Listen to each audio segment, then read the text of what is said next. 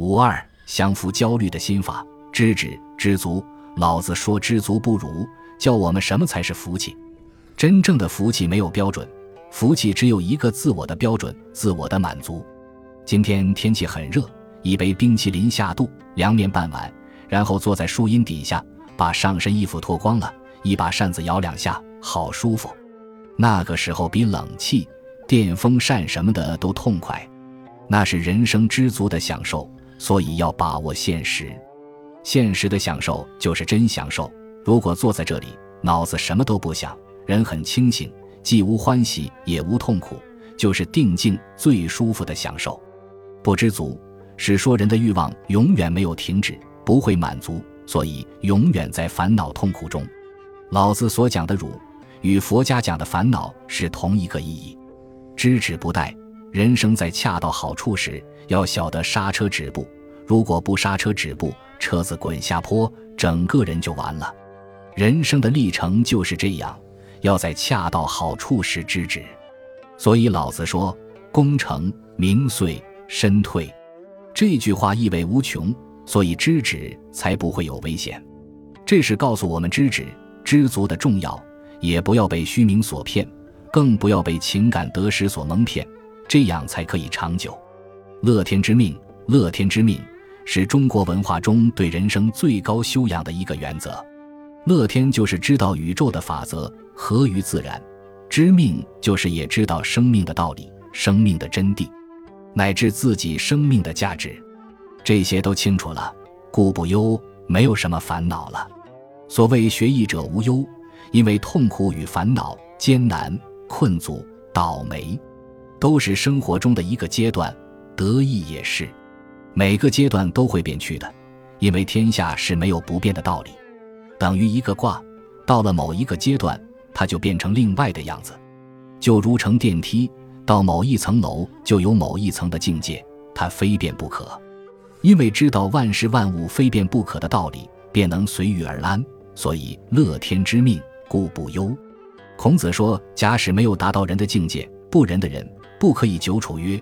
约不是定一个契约，约的意思和简一样，就是说没有达到人的境界的人。”不能长期处在简朴的环境中，所以人的学问修养到了人的境界，才能像孔子最得意的学生颜回一样，一箪食，一瓢饮，可以不改其乐，不失其节。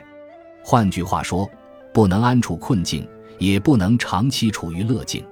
没有真正修养的人，不但失意忘形，得意也会忘形。到了功名富贵快乐的时候，忘形了。这就是没有人，没有中心思想。假如到了贫穷困苦的环境就忘了形，也是没有真正达到人的境界。安贫乐道与富贵不淫都是很不容易的事。所以说，知者利人。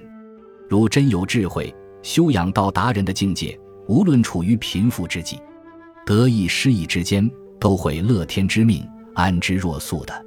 把心放空，我们的心只有拳头那么大。这一件事情也装进来，那一件事情也装进来，装了多少事情，会蹦开来的。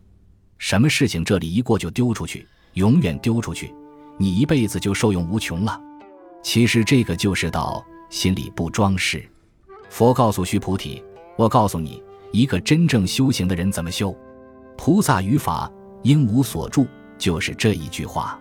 应无所住，行于不失。什么叫修行？”念念皆空，随时丢，物来则应，过去不留。就算做了一件好事，做完了就没有了，心中不存，连好事都不存在心中，坏事当然不会去做了。处处行于不失，随时随地无所住。譬如今天有人批评你，骂你两句，你气得三天都睡不着觉，那你早住在那个气上了。今天有个人瞪你一眼，害你夜里失眠。你早住在人家的那个眼睛上了，任何境界都无所住。我们看这一边，那一边就如梦一样过去了，没有了。回头看另一边，这一边做梦一样就过去了。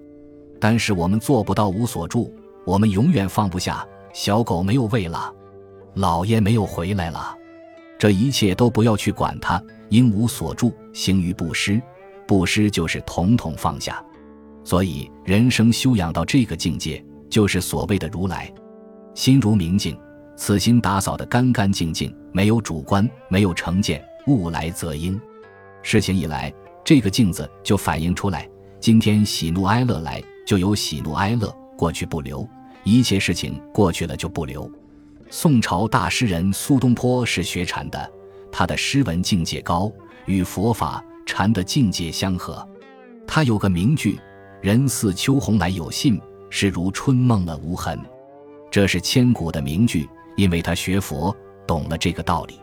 人似秋鸿来有信，苏东坡要到乡下去喝酒。